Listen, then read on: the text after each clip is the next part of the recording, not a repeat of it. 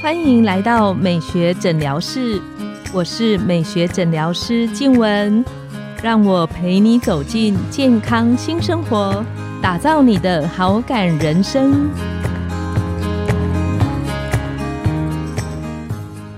欢迎光临，我是今天的代班美学诊疗师张松元医师，让我陪你练习好感人生，走进健康新生活。今天来到我们诊疗室的贵宾是我们的刘昌杰刘医师。那我们大家都知道哈，在现在的社会，颜值担当是可以提升你个人的工作优势，还有自我信心。那大家都知道，既然叫做颜值担当，不要说是女生哈，现在连男生都很自己重视自己的外表跟轮廓。听说刘医师也是专长在做一些脸型、脸骨的一些整形。那我们来欢迎我们的刘医师来跟大家分享这方面如何去治疗。大家好，我是刘昌杰医师，现在在雅风时尚诊所担任主治医师，为大家服务。刚刚宋哥讲那个脸型嘛，嗯，脸型这个主题实在是太大了，因为其实我们整另外一个大部分的手术大概就是两个，一个就是身体，另外就是脸脸。对，你看脸这么小一块，可是它却是占了百分之五十以上的一个整形的重点。所以从古至今啊，早在达文西时代哦，就大家就已经开始在研究那个比例了。嗯，研究你整个身体脸啊、眼睛啊、鼻子啊、嘴巴应该怎么摆啊、怎么弄的那个比例。那始祖就是达文西，他创造了一个名词叫做黄金比例。对对，那黄金比例其实也不是一比一点六一八嘛，记得是这样，不是每个都是这样比啊。那我们以我们的脸来讲哦，最简单的。最初阶的就是三庭五眼嘛，嗯哼，三庭什么叫三庭五眼？三庭五眼就是说你的额头啊，额头就是你的发际线的最上缘的那个地方，到你的眉心额头的区块，然后再来一个就是眉心到你的鼻子最下面鼻尖的下方的那个地方，算是你的第二个区块，然后再就是我刚刚讲的鼻尖下方的那个区块，到最后下巴的底点的区块叫第三个区块。我们叫做三庭，这三庭呢，你的比例要是一比一比一。那如果你哪一边稍微少一点呢，我们就会用各种方式去让你比例去做一个平衡，让你比例看起来比较平衡和谐的状况。嗯，这三庭。那五眼呢来讲，就是如果我们从正面看过去，眼睛的内侧跟外侧的这个距离叫做一个眼睛的一个眼幅好了。那我们整个脸从正面看过去呢，应该是要五个眼睛的宽度。嗯哼。三庭五眼，好，那你看鼻子中间差不多是一个眼睛的宽度，然后你眼睛旁边也是差不多一个眼睛的宽度，嗯嗯，啊，所以如果你脸太窄的时候，有时候我们看到说，哎，他的眼睛跟鼻子要眼睛这这个从正面看过去是 OK 的，可是侧面这个太阳穴啊，就是我们俗称的夫妻宫这个部分又太小的时候，这时候我们就会做一些填充物，或者是用一些手术的方式去让你的太阳穴夫妻宫去做饱满一点。才符合这个三庭五眼这个比例啦。好，这个是一个简单的一个讲法，就是说你的轮廓其实都有它的一定的比例跟它的和谐。嗯嗯，那另外一个就是从侧面来看啊，那侧面来看的话，我们有一个所谓的 E line，E line 就是我们从侧面看你的鼻子，哦，还有上唇到你的下巴这三个点，要是成为一直线，这就是最简单的 E line。嗯。对，所以我们有时候看哦，有些人鼻子虽然它不挺，嘴虽然也不大，下巴也不凸，可是你从侧面一看，它是符合这个 E line 的，你就觉得它是自然的，嗯嗯，它是 OK 的啊。当然不到说你不会觉得说它很漂亮或者怎么样，可是你觉得它是一个比例是和谐的。对，所以我们在做一个整形的时候，如果说他像这样的一个客人来，他想要做一个鼻子整形的时候，如果你把鼻子一往前拉，哎。他的下巴、上唇可能就跟不上了，所以变成说他的整个区块，如果要做一个和谐的一个整形的话，就变成说三个区块都要往前，它才会看起来会比较好看哦，比例才会和谐。那有时候往前之后，你会发现它哎，额头又在比较后面的位置了，所以你额头也必须要做一个填充，嗯，它整个侧面的弧线呢才会比较好看。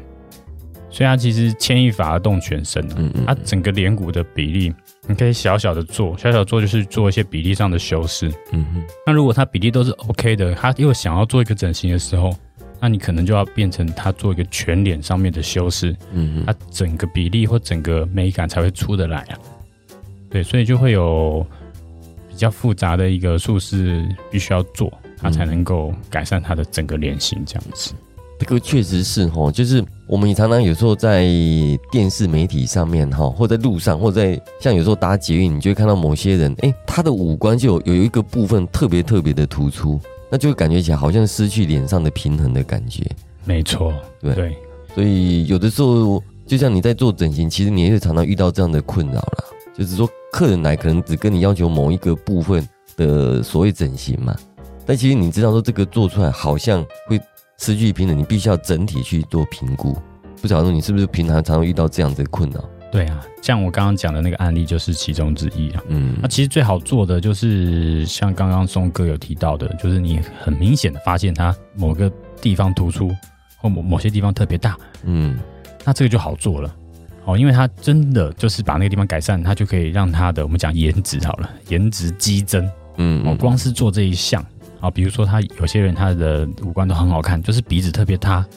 那我们很简单，我们把鼻子隆鼻做出来，鼻整形做出来，他颜值就激增了。嗯嗯嗯。好，可是我们渐渐的发现哦，这样做越多，发现有些人他就算你把鼻子做出来，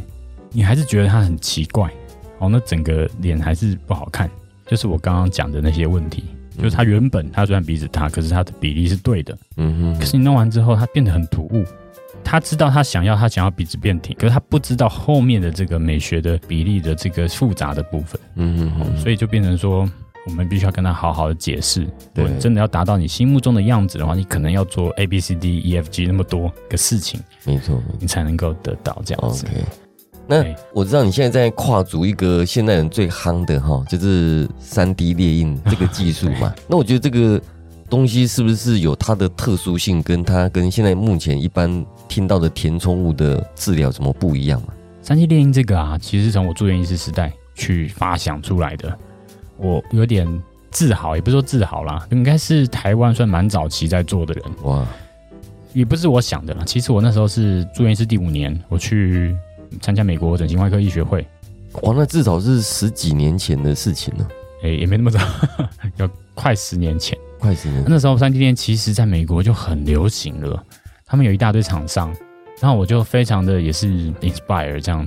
他们从各种 plate 啊都是用三 D 店印出来，直接印出来，问他们厂商，他们直接印出来，到台湾到目前为止都还没有。哦，台湾都还没有，都还没有，都还没有，对，然后很多植物他们早就已经是三 D 电印的哦，对他们可以三 D 电印人工骨。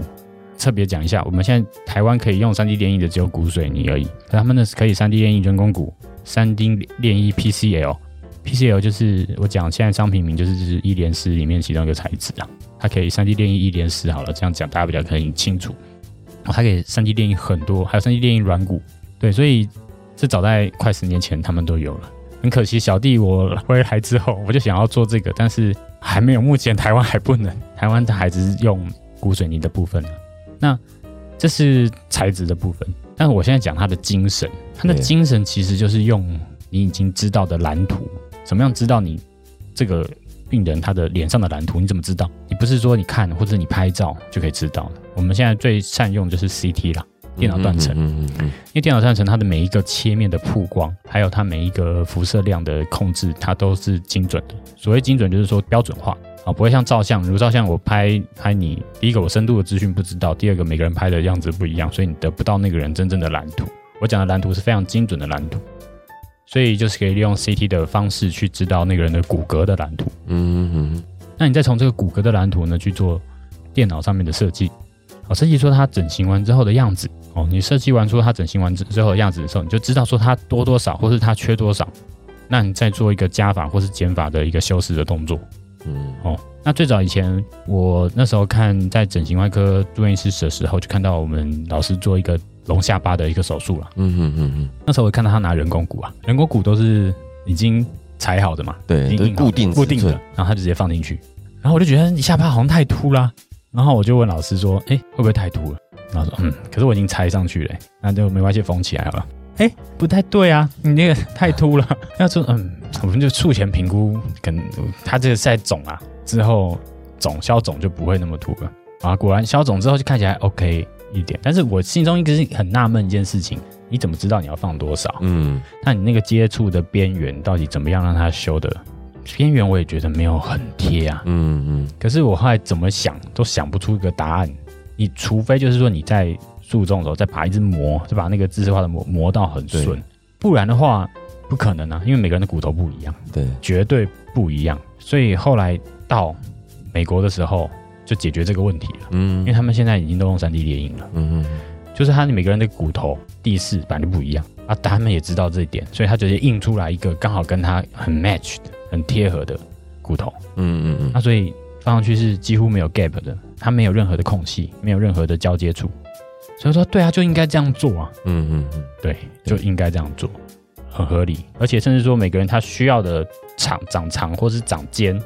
需要多少的长度、宽度，每个人都不一样。嗯嗯嗯所以我就回来想要去推广这件事情。可那时候我回来只是住院医师啦，哦所以我先用的病人呢就是口腔癌的病人。OK，所以我口腔癌的病人几乎每一个做，我们那时候做腓骨皮瓣嘛，嗯 f i b u l a flap 做那个腓骨皮瓣做重建，我每一个我当主治医师之后，每一个都是用 3D 电影做的。对，因为同样的问题啊，你怎么知道你的腓骨要切在哪里？嗯你嗯怎么样知道你切在哪里，它才能够去重建出一个跟另外一侧是对称的下颚？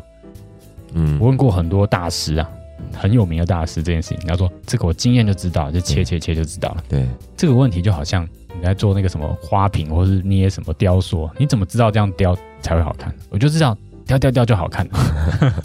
因为这件事情没办法说服我。对，对我觉得你你现在工具这么多，科技这么发达，你当然是有个蓝图去把它做，然后你可以设计好，嗯那这样不是很好吗？对，那这件事情我后来开始装潢，有时候有机会装潢自己的家里也知道啊。你看那设计师，他们把每一个空间、每个地板、每个楼层，都用这么精准的方式画出来。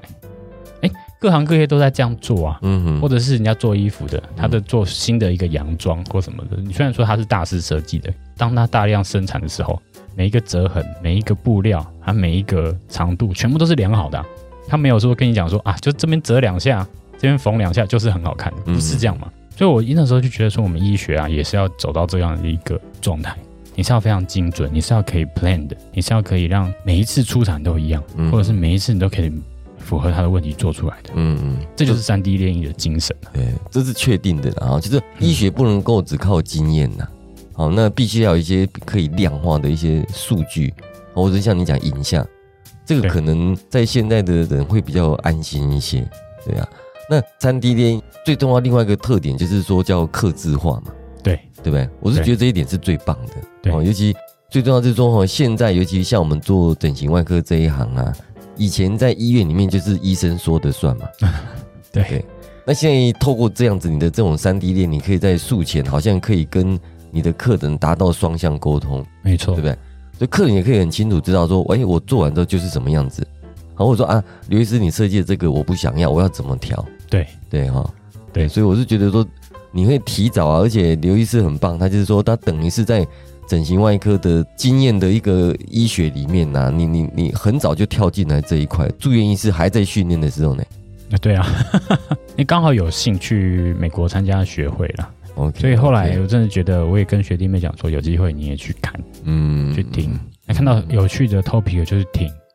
啊，他们其实我觉得在美国的学会还是比我们的学会来的丰富，非常非常对多。对，然后他们他们都是四五天的一整个礼拜，嗯然后很多什么加购课程一大堆。哦，然后他们厂商也是好几层楼，就是那种很多很丰富的东西啊，就可以支援医学的厂商，其实是很多，很多的。对，对，包括设备跟材料嘛。对，这可不知道是不是也跟鉴保制度会有关系？因为鉴保制度，我们其实厂商他们也赚不到什么钱，嗯所以厂商很少。嗯好像他们他们的卫福部也蛮严格的，所以很多像我讲的，十年前他们都在用的东西，嗯时至今日，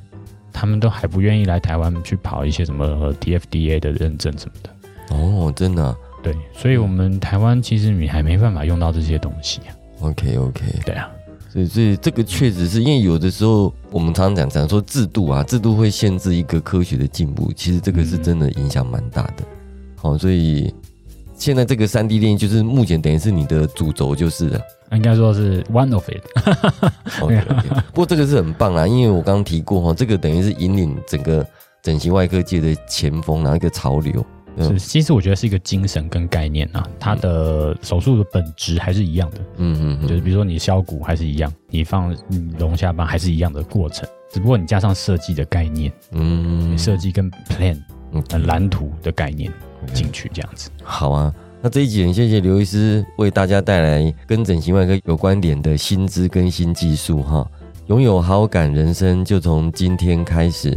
每周一、三、五晚上十点，带你从日常好感练习，共创健康美学新生活。美学诊疗室欢迎再度光临，我们下次再见，拜拜。拜拜。